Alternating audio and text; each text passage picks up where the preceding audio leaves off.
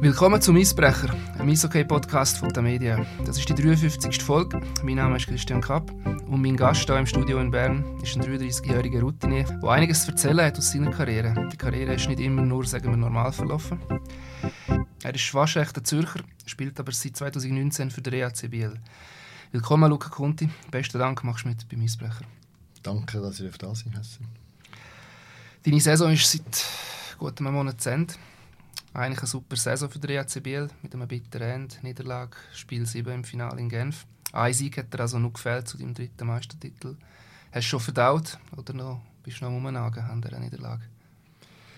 Ja, also am Anfang tut es schon recht weh, Zweiter werden. Es ist immer so, ja, man merkt eigentlich, man hat, man hat gut gespielt, um dort anzukommen und dann am Schluss hat es doch nicht ganz gelangt und das ist schon etwas, wo einem, ja, sicher nicht gerade am gleichen Abend wieder verdaut ist, sondern ja, ich habe das Gefühl, auch jetzt, wenn wir mir reden, denke ich immer noch so ein bisschen daran, ja, eben, vielleicht hätte man das ein bisschen anders gemacht, hätte ich das ein bisschen anders gemacht, vielleicht wäre es vielleicht anders rausgekommen.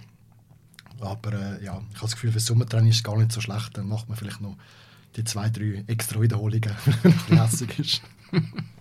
Zu dieser eben sehr speziellen Saison mit mir Biel möchte ich später noch mal darauf zurückkommen, ausführlicher darüber reden.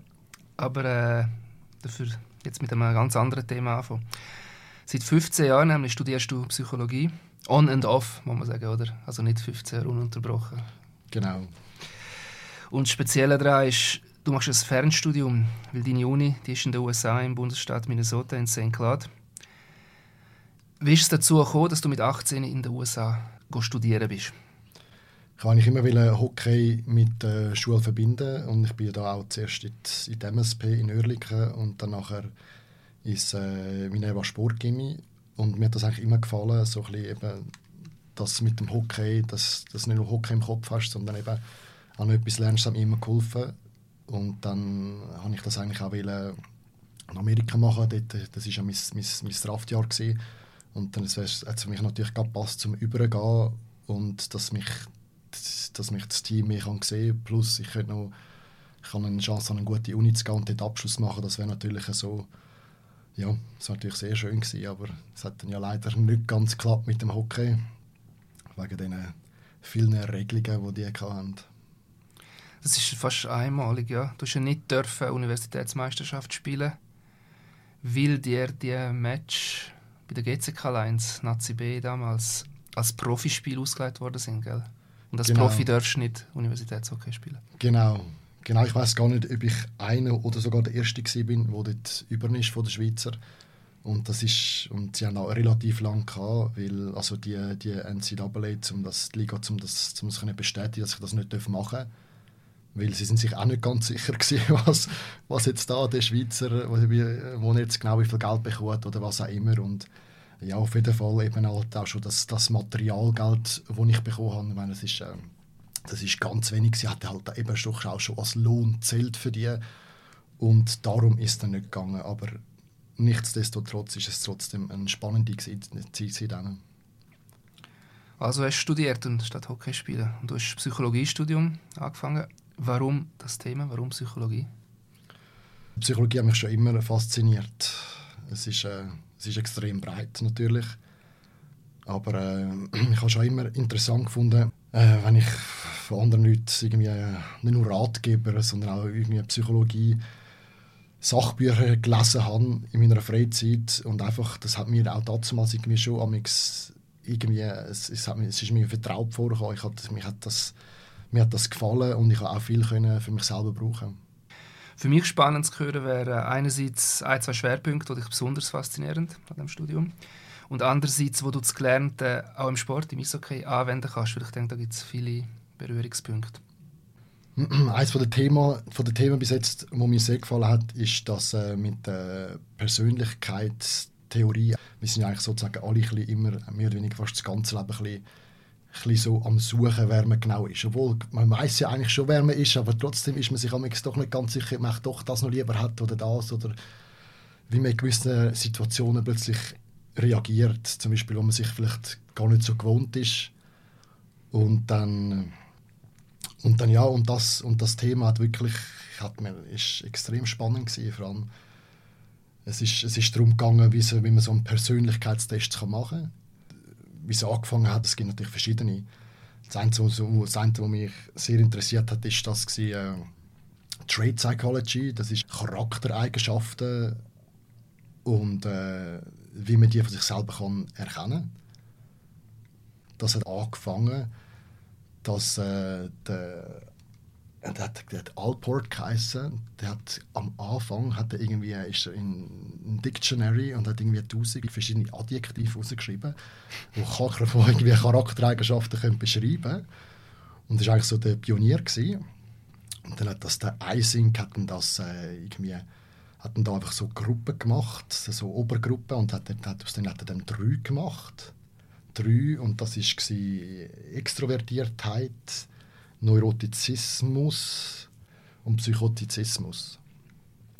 Das ist damals schon sehr interessant gewesen, weil ich meine, das ist, das ist ja nur eine Theorie, hat aber damals schon recht zugetroffen auf viele Leute und das haben sie dann, an dem haben sie dann weitergemacht und dann das nächste, das bekannteste Modell, das ist das von der Big Five. Ocean, das ist ein Akronym für Openness, Conscientious, Conscientiousness, Extroversion, Agreeableness und Neuroticism. Also man teilt quasi Leute in diese fünf Kategorien kann man einteilen und von dem schliessen, wo, wo gehst du rein, wie bist du, wie ist deine Persönlichkeit?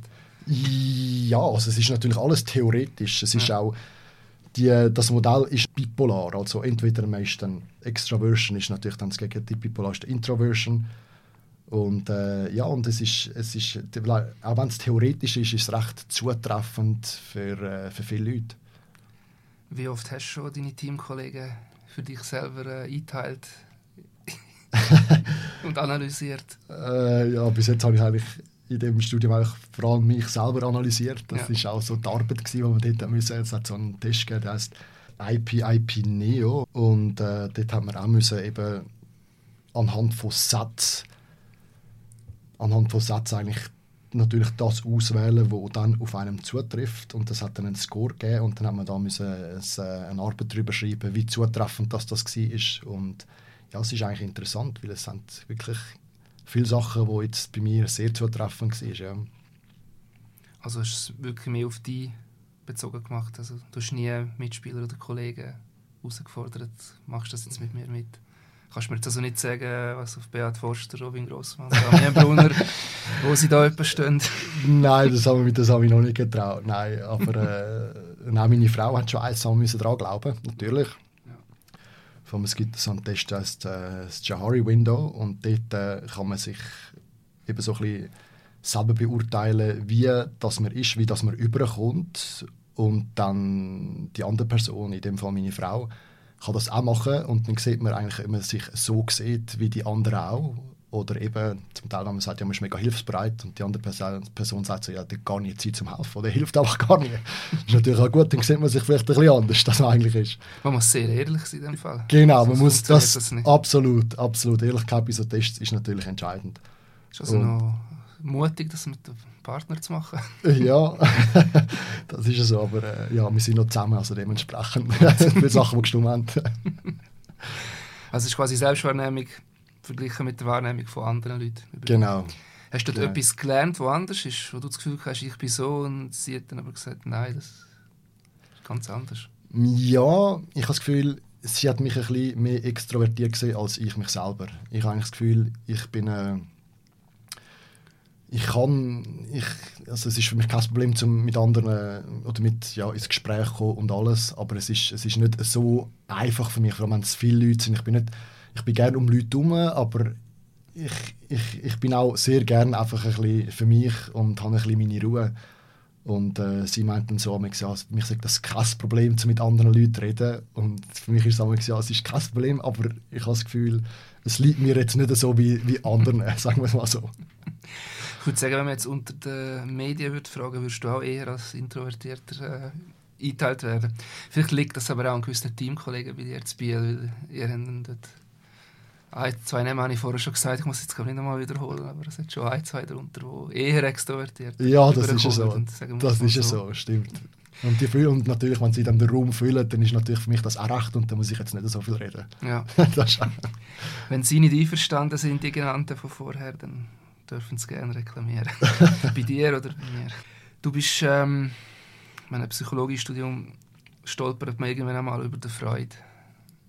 Nimm ich an. Genau, ja. Was ist dort? Er ist ja, ja, auf das kommen wir nachher auch nochmal zurück, äh, wie viele andere auch umstritten. Aber doch ist recht viel auf ihm basierend. Wo, wo hat, ja, haben sich deine Wege in deinem Studium mit seinen Theorien gekreuzt? Äh, ja, eigentlich schon ein paar Mal. Was er, was er natürlich gemacht hat mit der Theorie, auch mit der Psychoanalyse, ist natürlich hochinteressant, ist natürlich auch viel, viel mit Kritik verbunden.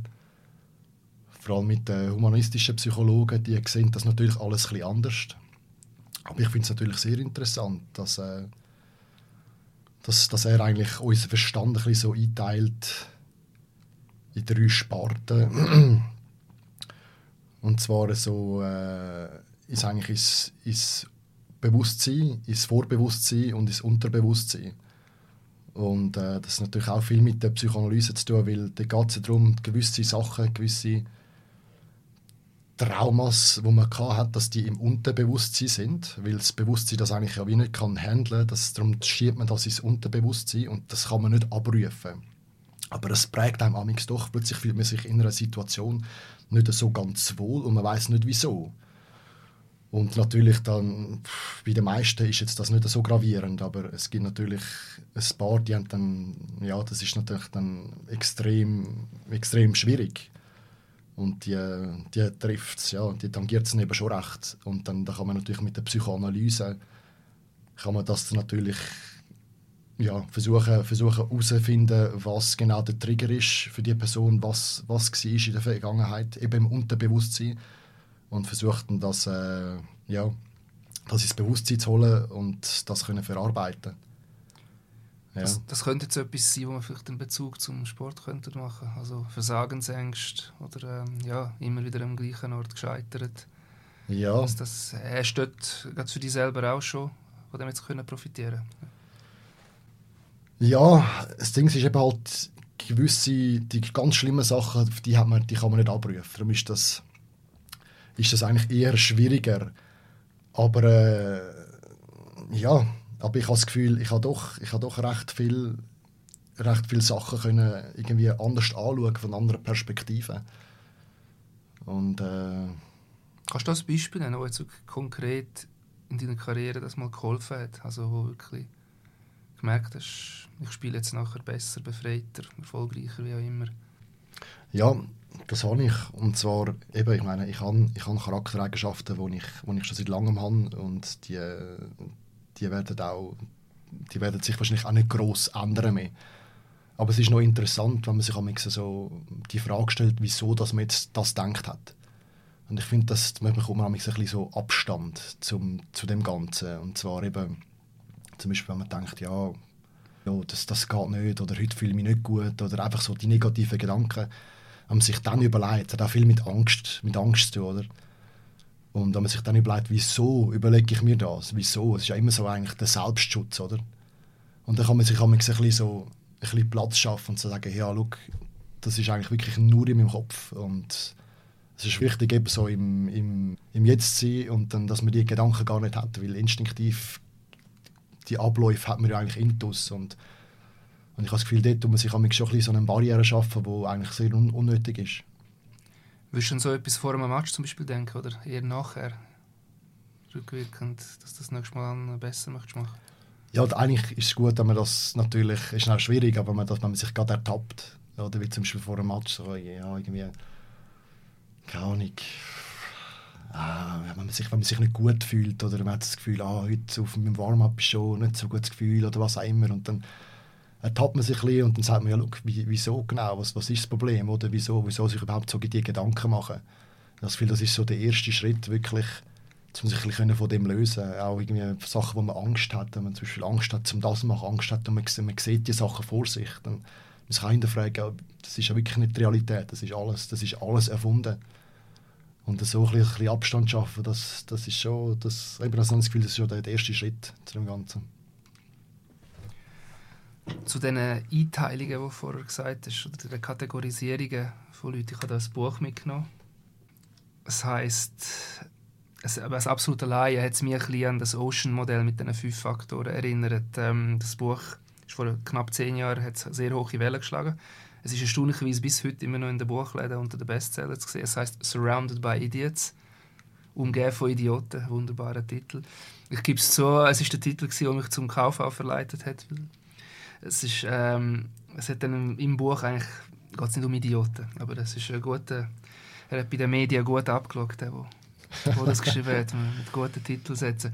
Und es ist nicht einmal von einem Psychologen, sondern von einem schwedischen Kommunikationsprofi, Thomas Eriksson. Ganz kurz zusammengefasst, er teilt alle Menschen in vier äh, Farbkategorien ein, rot, gelb, grün, blau. Und er gibt diesen Farben Eigenschaften wie aggressiv, extrovertiert und natürlich Gegenteil, freundlich, introvertiert, ruhig und mhm. so weiter. Und für ihn kann man mit diesen nur vier Kategorien die Leute einteilen, besser lesen und folglich besser mit ihnen umgehen.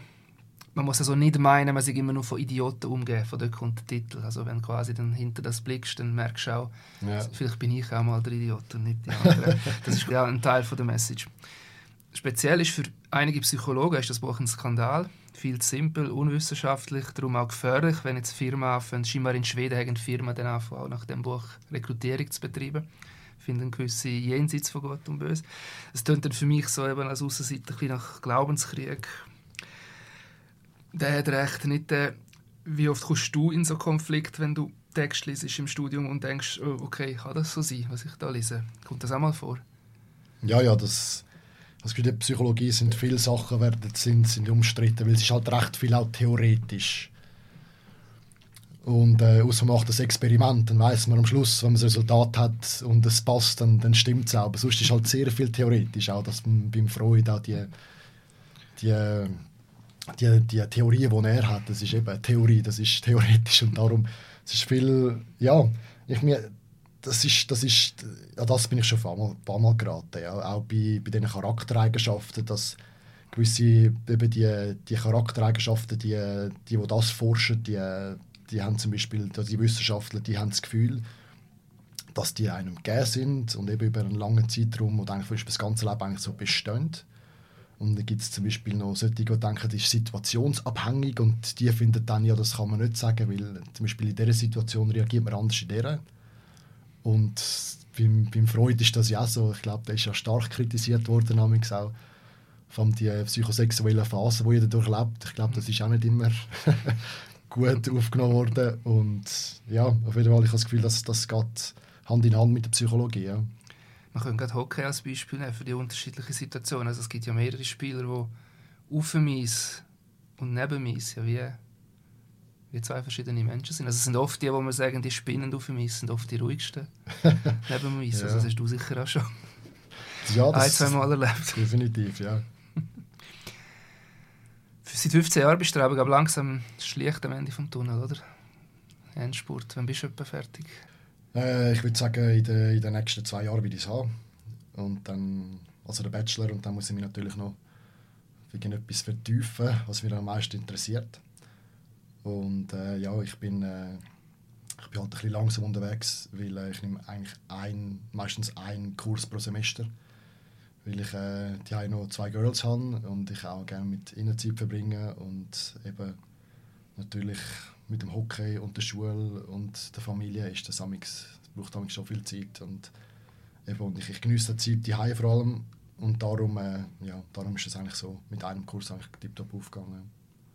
Du machst das ja online, also wie muss ich das vorstellen? Schaltest du da in Vorlesungen ein oder ähm, ist es nur Lesen oder? Ähm? Äh, nein, also der Kurs, der Kurs beinhaltet eigentlich, ja, also entweder man hat Zoom-Meetings und man hat äh, eine Arbeit, die man muss schreiben muss. Es gibt zum Teil auch Zusammenarbeiten mit anderen, mit anderen äh, Studenten. Das ist nicht einfach, weil zum Teil habe ich schon irgendjemanden von, von Indien und ich dann da von der Schweiz mit der Zeitverschiebung haben wir uns wirklich gar nicht getroffen irgendwie. Und äh, ja, und ja, es ist natürlich auch alles auf Englisch, was auch nicht immer so einfach ist. Hast du schon überlegt, nach der Hockeykarriere etwas in die Richtung beruflich, wo das hinführen könnte, wo das anwenden könntest? Jein. Ich habe das Gefühl, Psychologie ist halt so breit und äh, ich würde sagen, ich würde jetzt behaupten, ich kann schon ein bisschen, oder natürlich einfach schon ein Wissen auch durchs Hockey, weil es ein sehr mentaler Sport. Plus ich gehe noch zu einem Neurotrainer und ich mache Studium, das heißt, ich habe schon das Gefühl, dass ich äh, dass ich ein bisschen Knowledge habe und ja, und, und ich mache es auch gerne. Ich, ich habe das Gefühl, manchmal kommen auch, kommen auch Spieler auf mich zu und, und wenn irgendwie einen Ratschlag von mir und ich mache das auch gerne. Ich weiß wahrscheinlich, wenn man Sachen gerne macht, dann zieht man das auch an. Und, äh, aber ich könnte jetzt wirklich nicht sagen, wahrscheinlich im Sport wahrscheinlich am, am nächsten sein, weil, weil ich weiß, ich was es was es mental für ein Druck ist. Und ich, ich, ich weiß auch natürlich anhand von mir selber und anhand von, von dem, was ich lerne, wie man mit dem besser kann umgehen kann. Auf der anderen Seite finde ich halt die klinische Psychologie auch mega interessant.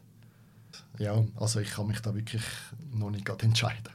Es klingt aber schon ein bisschen nach Betreuung, Coaching von Leuten, wenn es nicht gerade im Sport ist, dann halt. Ja. Auf einer Ebene. Ja, ja, es, es, es, es, ist, es ist so. Ja, also ich, ich, ich los Leute gerne zu und ich, und ich versuche ihnen gerne zu helfen. Also das, das ist sicher das ist etwas, was passt dann, ja. Und äh, ja, eben, wo denn das wird sein, das, das, das ist jetzt auch wirklich noch offen.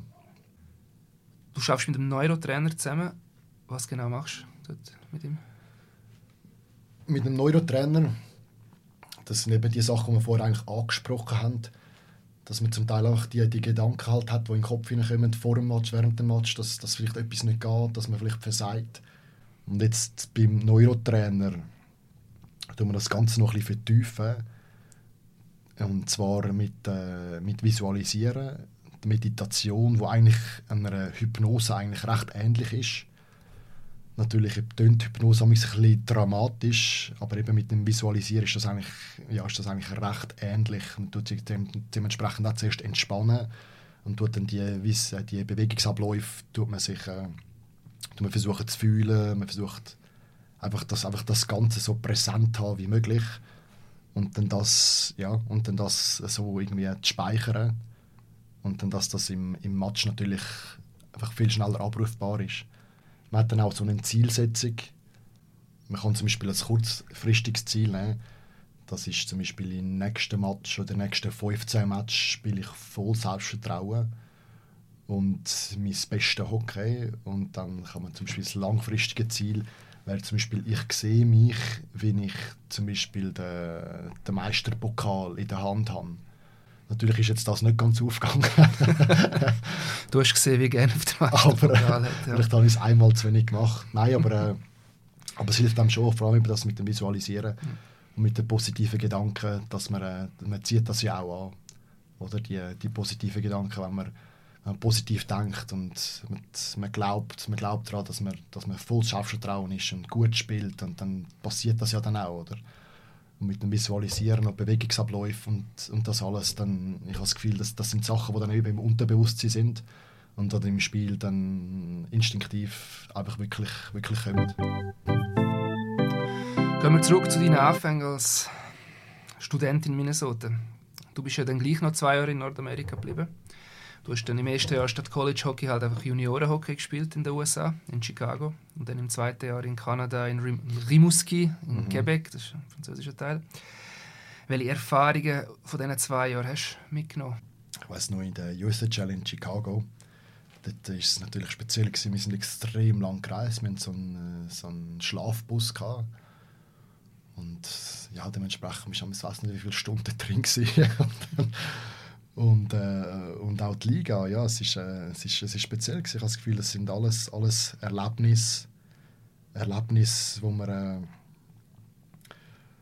ja, wo, wo spannend sind, auch, in der, in der, auch wie das Hockey anders war. Ich meine, in der USHL, ich bin noch nie so viel gefragt worden, ob ich schlägeln oder nicht. Ich meine, ich habe das ich so als Schweizer das gar nicht, wieso, wieso sollte ich jetzt das machen auf mich? Da ist mir jeder Match ist mir sicher etwa drei, vier Mal gefragt worden von einem. Wie oft bist du drauf eingegangen? Äh, ja, eigentlich, äh, ich weiß nicht, ob ich mal drauf eingegangen bin. Ich bin ja nicht so bekannt als der Schlägler. Nein. und, äh, und, und Rimouski, das ist auch äh, sehr... Äh, sehr äh, technisch gute Liga gesehen. Das hat mir schon auch sehr gefallen dort. Und ja, ich würde sagen, von diesen zwei Jahren sicher mega viel können mitnehmen. Auch, auch das Leben in Rimouski, das ist natürlich ist eher einfach gewesen. Ist, es sind auch, es sind auch Eindrücke, halt, wo man, wo man sonst nicht einfach so hat, oder wenn es halt, halt Gastfamilie, ja, wenn es halt am, am Abend hier Herdöpfel schälen und wahrscheinlich etwa sechs Tage in der Woche Herdöpfel gibt, oder? In Rimouski war natürlich auch noch speziell, gewesen, dass äh, auch der Crosby in Rimouski gespielt hat und ein paar andere bekannte NHL-Spieler und das ist natürlich schon ja, ist natürlich, ist natürlich schön, zu so einem Ort zu spielen, wo, die, wo sie auch mal gespielt haben. Und wir haben dann noch den, den Memorial Cup haben wir gehostet und das ist auch... Das ist das Turnier, wo der kanadische äh, Champion jedes Jahr genau, bestimmt genau. wird. Ja. Ja, und das ist natürlich auch ein sehr cooles Erlebnis gewesen. Du bist ja aus keiner einfacheren Zeit in der Schweiz über, bevor du nach Nordamerika bist, hast du in einer Saison für sechs Teams in drei Ligen gespielt. Nazi B mit GCK Thurgau und der Schweizer Nazi, U20-Nazi, der damals ja noch bei der Profi hat in der Nazi B. Elite Junior hast mit, äh, gespielt mit GCK und sogar noch Erstliga mit Wiefelden und Dübendorf. Ich habe vor fast zehn Jahren mal ein Interview gemacht mit dem Vater Mario. Mhm. Und das war dort, äh, für einen Artikel vor den Olympischen Spielen in Sochi, wo du ja auch teilgenommen hast mit der Schweiz. Mhm. Und ähm, er hat dort äh, gesagt, ich habe das extra rausgeschaut, Luca ist ein sehr korrekter Mensch, er nervt sich auch über Unfairness gegenüber anderen und bleibt dann nicht immer ruhig. Das kann auch ein Nachteil sein. Und das hat er gesagt, weil er vorher auch über deine schwierigen jungen Jahre geredet hat, wo er auch mitbekommen hat, dass über die auch geheißen hat, du lebst vom Talent, sie ist ein Schwieriger. Hat er die richtig beschrieben? Ja, ich würde schon sagen, ich, ich tue mich schon gerne auch wehren, vor allem wenn, wenn ich etwas ungerecht finde. Ich bin, ich würde sagen, ich bin schon eher jemand, wo, wo eigentlich findet, dass, dass etwas muss gerecht sein muss. Äh, ich würde sagen, früher ist an die sechs Teams, ich, ich kann mich nur so ein bisschen vage daran erinnern. Ich habe das Gefühl, bei Bahnen bin ich wie nur ein Match oder zwei. Ja, das ist so. Und äh, ja, ich muss sagen, früher war es auch nicht unbedingt einfach gewesen, als, als eher jetzt technischer Spieler. Ich habe das Gefühl, jetzt heute ist das schon, so hat sich so entwickelt und damals war es so ein bisschen, ja, ich weiß noch, bei, bei GC haben wir dann eben gesagt, ja, ich, ich soll einfach die Scheibentyp schiessen, das ist das Hockey von heute. Und natürlich, wenn ich dann auf einen zugelaufen bin mit Tempo, habe ich nicht verstanden, wieso ich jetzt die Scheibentyp spiele. Ich gebe es ja nur am Gegner und ich habe natürlich versucht, irgendwie warten, bis ein Mitspieler kommt oder irgendetwas machen. Und das ist natürlich früher gar nicht gegangen. Und dann ist mir irgendwie, hat man noch dann mal gesagt, ja, dass ich, dass ich halt einfach vom Talent lebe. Und eben dann halt natürlich noch die Verbindung gemacht mit, äh, mit Küsnacht und dem Ganzen. So Goldküste. Genau, ja. Und das war natürlich schon nicht einfach, gewesen, weil die, die mich kennen, die, äh, wenn die, oder die, die mich nicht kennen, wenn die wüssten, wie viele Stunden dass ich investiert habe nach der Schule, wenn andere etwas anderes gemacht haben, andere noch in der Stadt sind oder irgendetwas, bin ich heim go trippeln, go trippeln, go trippeln, mit meinem Vater oder mit meiner Mami angestanden. Sie hat dort, ich weiß nicht, durch sie bei den Beinen durch, dort durch. Zum Teil hat sie einen halben Check bekommen. Dann habe ich zum Teil gesagt, sie muss mich ein bisschen checken, dass ich die Scheibe, die Scheibe ich kann abdecken kann, was ich da eins investiert habe. Und dann, ist halt, und dann hört man halt so etwas von Leuten, die mich gar nicht kennen und so ein bisschen schubladisiert. Das ist natürlich schon schon vor allem, ich bin ein Teenager gewesen, und Teenager ist, ein bisschen, ein bisschen, ist eine schwierige Zeit vom Leben, oder? Man muss, man, man muss ein bisschen herausfinden, wer man genau ist. Und das ist schon, das ist schon nicht einfach gewesen, ja. Im ersten Interview, das wir je zusammen miteinander gemacht haben, das war jetzt auch vor rund elf Jahren, gewesen, kurz vor deinem ersten Meistertitel dem ZSC übrigens, mhm. hast aber auch das gesagt, äh, nur du selbst seist schuld gewesen, dass deine Karriere lange Zeit nicht so in Gang gekommen ist, wie du dir eigentlich erhofft hast. Ja. Ja gut, man ist, meistens ist man äh, selber verantwortlich. Gut, es gibt natürlich Türen, die sich dann auftun, wenn man eine Chance kann nehmen kann. Ja, es ist, es ist, nicht, es ist, es ist schon nicht so einfach gewesen. Ich habe das mit dem Bruni thematisiert, mal im, im Gar. Damien Brunner. Genau, Damien, genau. Und äh, ja, uns hat man damals eben einfach so gesagt, ja, wir, wir, wir leben vom Talent und äh, und das sieht, das sieht ein bisschen so aus, eben vom Schlittschuhfahren her, es geben mir nicht so Gas oder ihm ein bisschen so. Und obwohl dass das eben, dass das so viel, dass wir so viel Arbeit, wie er, er hat mir auch erzählt, dass er weiß nicht, wie viel am Schiessen war, am Machen und am Tun. Und, und das haben wir, und dann haben wir irgendwie doch irgendwie die Sachen gesagt. Und, äh, und ja, das ist, das ist irgendwie schon, ich habe das Gefühl, eben der, heutzutage, heutzutage ist, hat sich das einfach schon verändert. Oder? Man, man hat ja gerne Spieler, die jetzt technisch etwas suchen und machen. Und, früher ist es so, haben wir das eigentlich noch nicht, noch nicht so gern gesehen, vor allem bei den Jungen nicht. Ja. Das ist ein guter Punkt, äh, Damian Brunner. Er hat ja einen ähnlichen Weg genommen. Er ist, glaube auch kurz noch in die erste Liga zurück, so wie du auch. Ja, wir haben, wir haben früher immer gute Battles gegeneinander gehabt. Ja.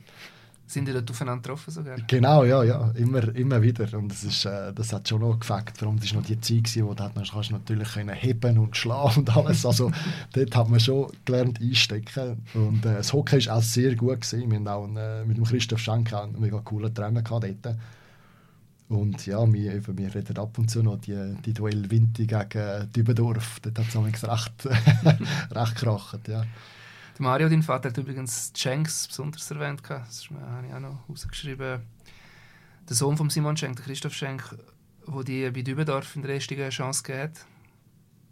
Und dann vier Jahre später der Simon Schenk, der Sportchef bei der GCK 1 war, der quasi nach dem schlimmen Jahr in Langnau wahrscheinlich die entscheidende Chance auch nochmal offeriert hat, um deine Karriere ins Rollen zu bringen. Da muss man ja wissen, in Langnau, wo du zurückkommst aus Nordamerika, hast du ja kaum gespielt. Du hast ja ein pfeifisches Drüsenfieber gehabt.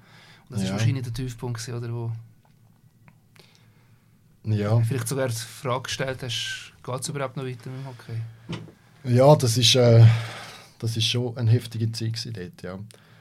Aber... Äh, in einer Karriere geht es nicht immer bergauf. Das muss man sich auch bewusst sein. Und meistens ist es genau die Tiefpunkte, wo man genau aus denen dann lernt und dann, äh, und dann eben sich, find, sich selber findet, Ziel neu setzt und dann eben genau eigentlich Stärken daraus herausfindet. Und dann, also, dass man eigentlich vor war. Und ich habe das Gefühl, das ist in jeder Karriere, das sind immer die wichtigsten Momente, auch wenn es die schwierigsten sind. Das sind genau die Tiefpunkte. Ist es die Saison, die lange, wo praktisch sind aber 10, 11 Matches, die du gespielt hast, sonst den Rest verlierst von dieser Saison? Ist das die, das Jahr, gewesen, wo du dann auch beim Vater im Gipsergeschäft geschafft hast? Genau. Um ein bisschen etwas zu tun haben, ein bisschen ablenken können, oder? Genau, genau. Ich habe, äh, ich habe dort, äh, habe ich, äh, wenn ich mit einem ganz zusammen geschafft, der war dann, also von, von Kanada und dann natürlich ein bisschen wichtigere Spieler gehabt, sagen wir jetzt mal so, per se wie, wie mich. Oder? Und für uns ist das natürlich nicht normal, wenn man so den ganzen Sommer nicht weiß, wo es angeht. Und dementsprechend bin ich eben auch ein Teenager und ich habe ich hab natürlich wie so ein etwas gebraucht, wo ich weiß, was angeht. Und habe dort das Gefühl, habe dort ein bisschen das Ziel verloren und sicher dort ein bisschen vom Weg abgekommen. Das ist schon eben, das ist einer von diesen Tiefpunkten, wo mir dann sicher auch das Arbeiten bei meinem Vater sicher auch geholfen hat. Und dass, äh, dass am halb bis bin ich am Morgen schon mal jemand ins Ohr gesägt hat oder so. Das ist, ja, das sind dann, das sind, äh, das sind auch, auch gute Momente gewesen, schlussendlich, wo, wo einem eben auf andere Gedanken bringt und dann, und dann wenn die Zeit dann reif ist, dass man, wieder, dass man sich wieder kann fokussieren auf was man eigentlich will. Du bist ursprünglich ein GC-Kind, also Grasshopper-Club, noch vor Lions und alles. Ja, also SCK, Schlittschuhclub Küsnacht. Okay.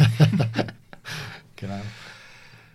Aber kann ich von einer Rückkehr reden, wo der Simon Schenk dir den Platz gegeben hat für den GCK Lions und das war eigentlich der Anfang des Aufschwungs. Aber ohne einen bestimmten Trainer, ein Jahr später, hat es trotzdem können sein, dass deine Karriere ganz anders verläuft und du vielleicht einfach ein sehr guter ACW-Spieler bist? Ja, eben das sind, das sind die Türen, die man vorher angesprochen hat, die Chancen, die man, die man bekommt. Und ja, jetzt in meinem Fall habe ich die Chance, ja, habe ich die Chance können nutzen, ja. Glücklicherweise, ja. Es hat ja den Moment gegeben, wo ich den Bob Hartley, ZSC-Trainer, in diesem Jahr aufnimmt.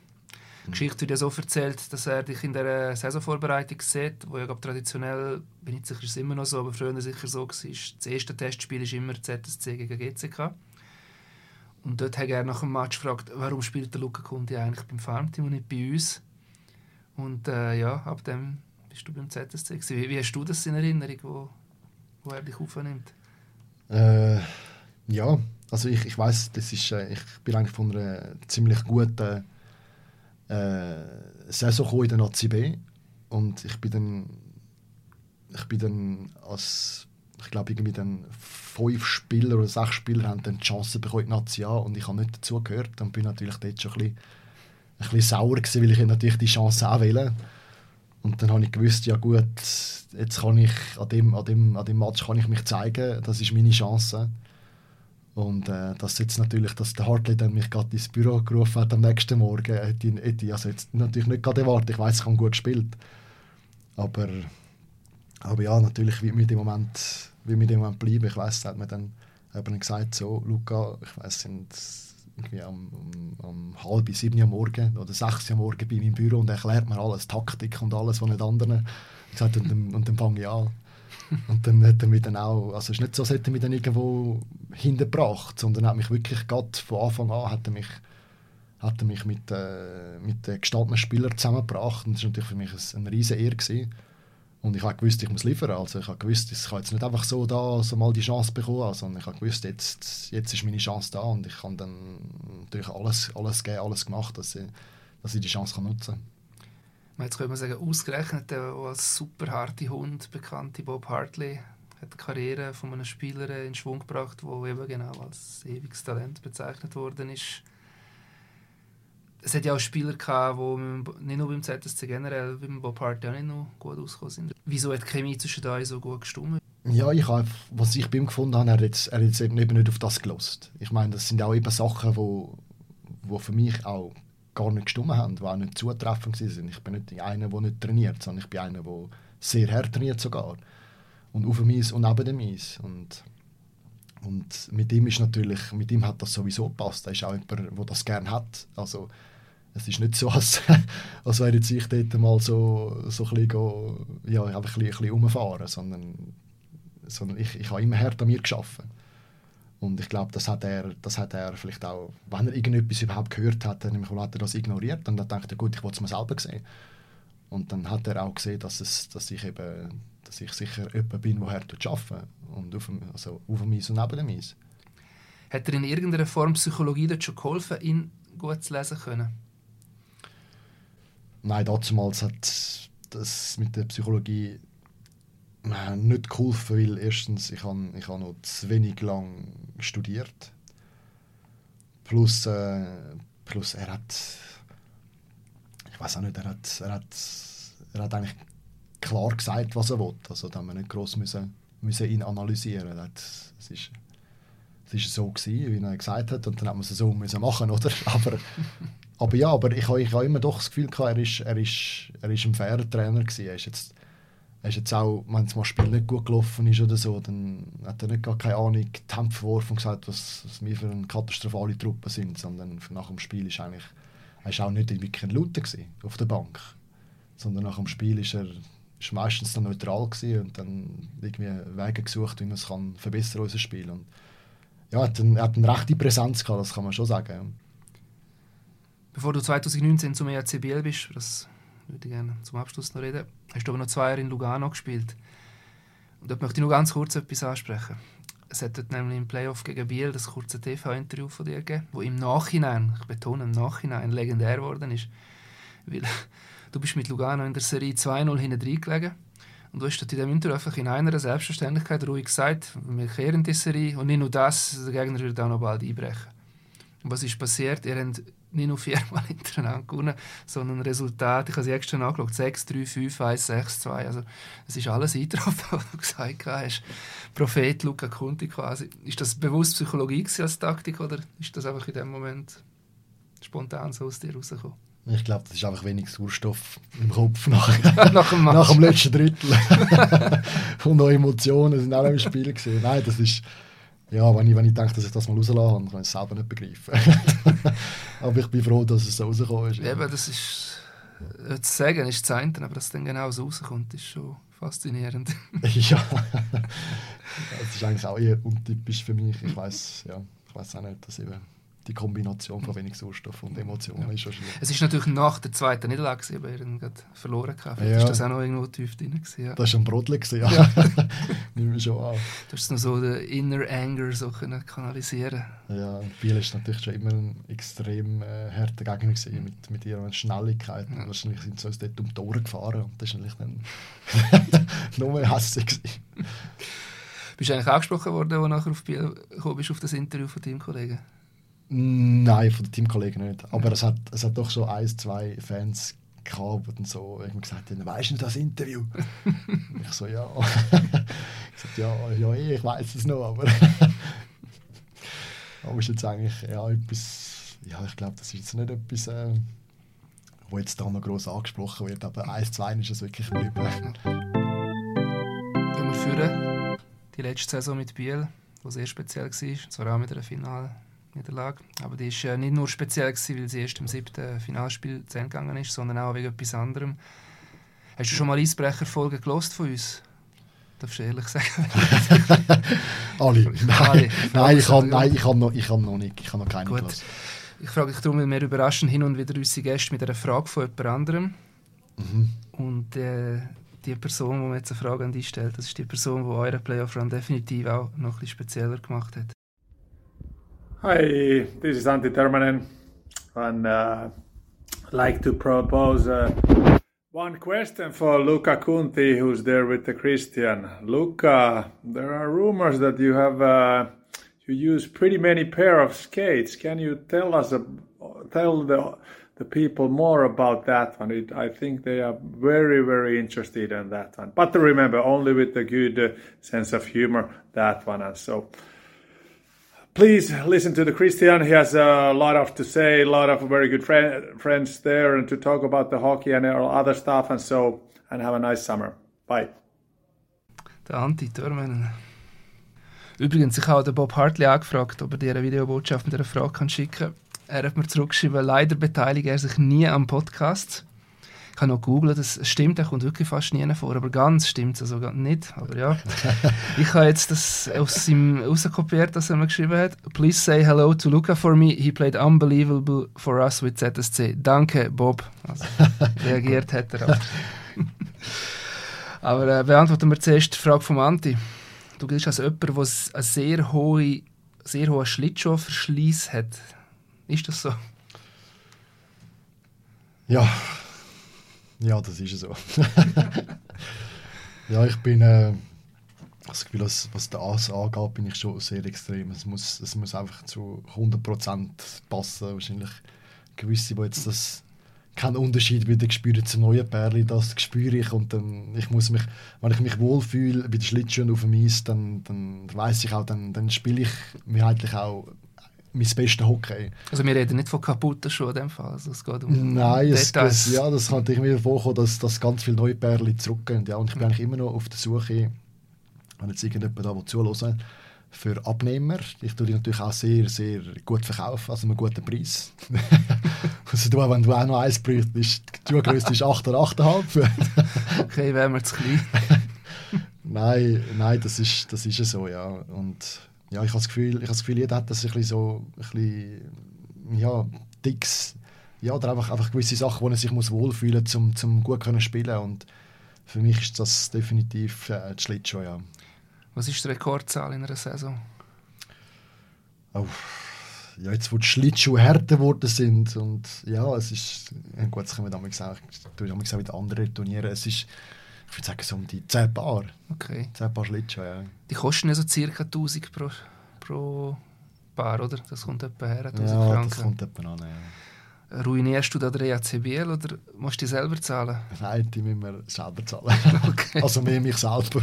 Dann gehen wir am nicht so die Ferien. ja, Schlittschuhe, Vorrang. ja, aber gehen wir zum Anti zurück. Ernsteres Thema. Er hat alle geschockt als er nach der ersten Playoff-Runde öffentlich gemacht hat, dass er zum zweiten Mal an Krebs erkrankt ist. Er hat ja gegen Bern Serie gewonnen. Mhm. Was war es für ein Moment für dich, wo du die Nachricht gehört hast?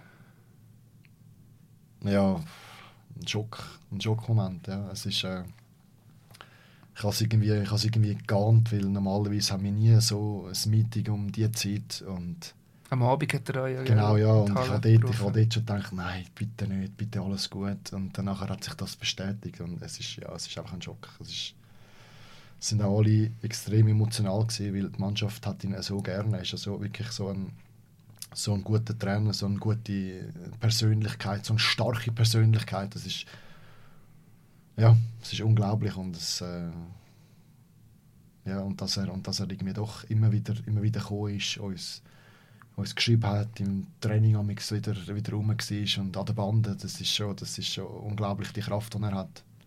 Er hat ja nur zwei Matches nachher verpasst, weil er einfach an diesen Tagen Behandlung hatte und einfach nicht hätte können dort sein, aber sonst ist er eigentlich genau. mehr oder weniger der Playoff-Run dabei geblieben. Genau, ja, das ist unglaublich. Ja. Ja.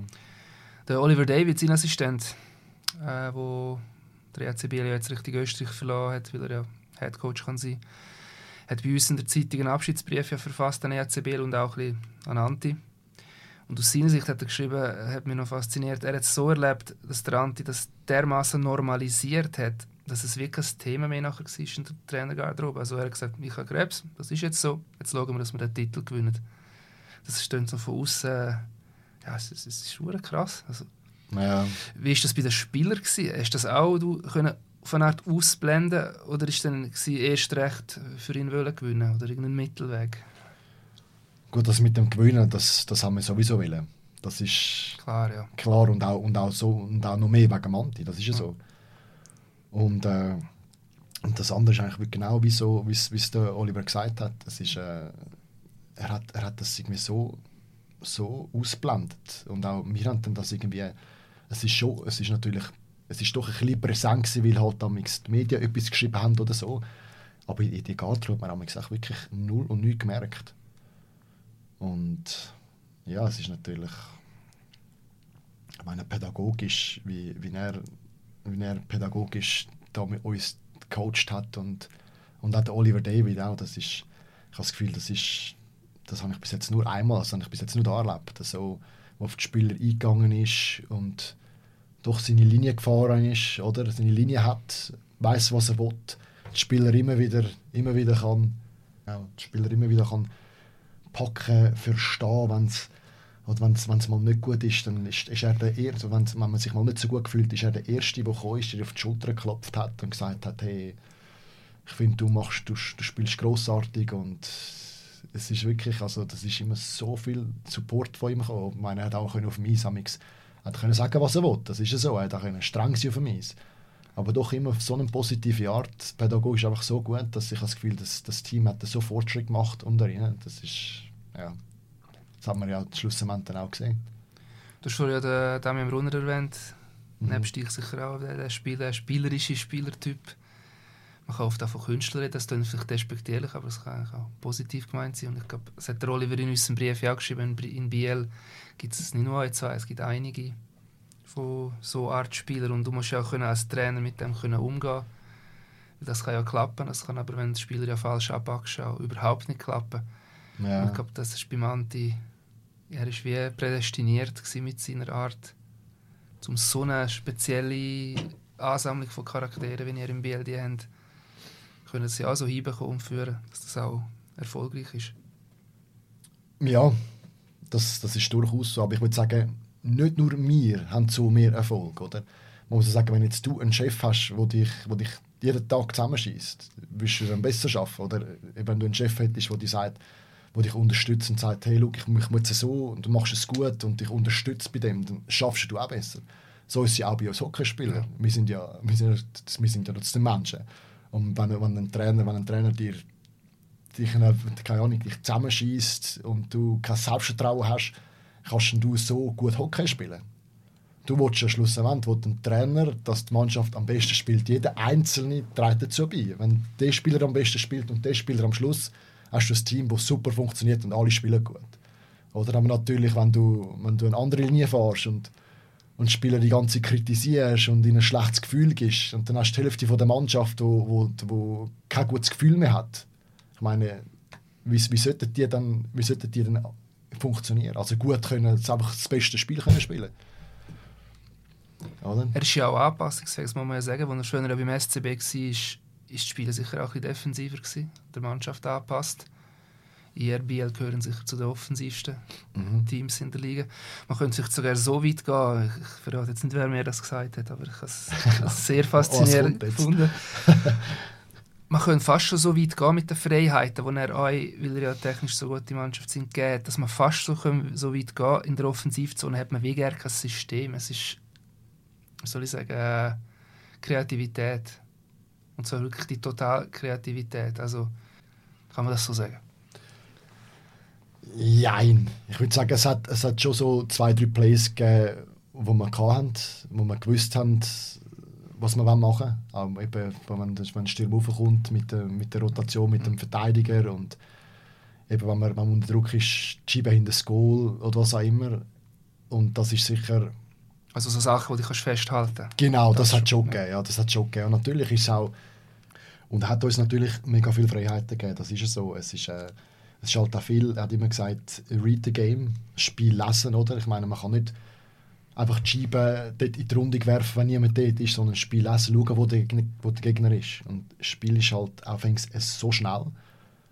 Und zum Teil muss man da instinktiv, oder wenn man jemanden sieht, einfach schnelle Plays, Spielwitz, wo es natürlich auch für die Gegner schwieriger machen. Oder? Der Gegner weiß gar nicht, ja, machen sie jetzt das oder machen sie das. Das ist immer schwierig zum, schwierig zum uns dann lesen. Und natürlich braucht man auch ein bisschen eine Mannschaft, wo das geht. Ja ich würde jetzt fast so weit gehen. Ihr habt sogar einzelne Spiele gehabt, wo ihr selber wahrscheinlich überrascht sind, wenn ein Toni Reiel ins Drittel kommt. Der letzte Mann, der noch zum Slapshot regelmäßig greift, plötzlich aus einer Lage schießt, wo niemand anderen kämpft oder schiessen. Hat sicher die Situationen gegeben, ich auch als Mitspieler. Wie heisst es in Finish Center? Äh, der Salinen. Der Salinen, äh, auch ein, zweimal gesehen, und der Toni seine Bombe loslässt und hat nicht so in Fahrt ist. Der Pöck geht irgendwo wie eine Bande raus, ist der Salinen auch gesehen, so, oh mein Gott, was macht er jetzt wieder? Aber eben genau die Unberechenbarkeit ist ja für den Gegner, denke ich, es ist sehr schwierig mit der umzugehen. Genau, und vor allem, natürlich, wenn du, wenn, de, wenn du, wenn du trotzdem, wenn der Toni das Goal vielleicht fünfmal nicht tüpft und du ihm doch das Vertrauen gibst, und dann geht er wieder, geht er wieder über die blaue Linie und es ist ein wichtiges Spiel und dann haut er rein, oder? Dann hat es sich ja dann schon wieder gelohnt, oder? Und schlussendlich ist ein Teamsport und, und, du weißt, wenn er rennt, ist doch immer die Chance da. Du bist vielleicht der Einzige, der von der roten Linie schiessen kann. Wenn ich will schiessen, dann würden alle sagen, ja nein, jetzt, jetzt müssen wir etwas sagen. aber ja, aber darum, ich habe das Gefühl, das ganze Team ist immer... Äh, es, es, es, ist, ja, es ist ein gutes Team, das mhm. einander immer unterstützt. Und, ja. So, ich mich recht erinnere, er hat sicher in diesen Playoffs, zumindest in den ersten zwei Runden, drei bis vier Goal geschossen, die normalerweise nicht machst, weil du von dort schießt einfach neun von zehn Spielern nicht. Und er ja. überrascht den Goalie wahrscheinlich genau darum, ja, weil es ja. so ein Spot ist, wo du... Und vor allem, wenn der Stock mal heiß ist bei ihm, dann, ja. dann, ja. Dann kommt er noch ein bisschen schärfer, noch ein bisschen präziser. Ja, selbst wenn es freie Sicht ist für den Goalie, ja. Genau. Das ist die 53. Folge vom Eisbrecher, ein Eishockey-Podcast von der Medien. Besten Dank, Luca, hast du mitgemacht. Danke dir, Christian. Mein Name ist Christian Kapp, danke fürs Zuhören. Wenn euch die Folge gefallen hat, dann geht auf unsere Homepages wie Tagesanzeiger, Berner Zeitung, Bund oder auch Basler Zeitung. Dort findet ihr weitere Episoden vom Eisbrecher. Wenn ihr zum Beispiel den Abschiedsbrief von Oliver David möchtet lesen, den wir erwähnt haben, auch den findet ihr dort. Geht bitte drauf, losend, lesend uns. Machen's gut, bleiben gesund und hoffentlich bis zum nächsten Mal.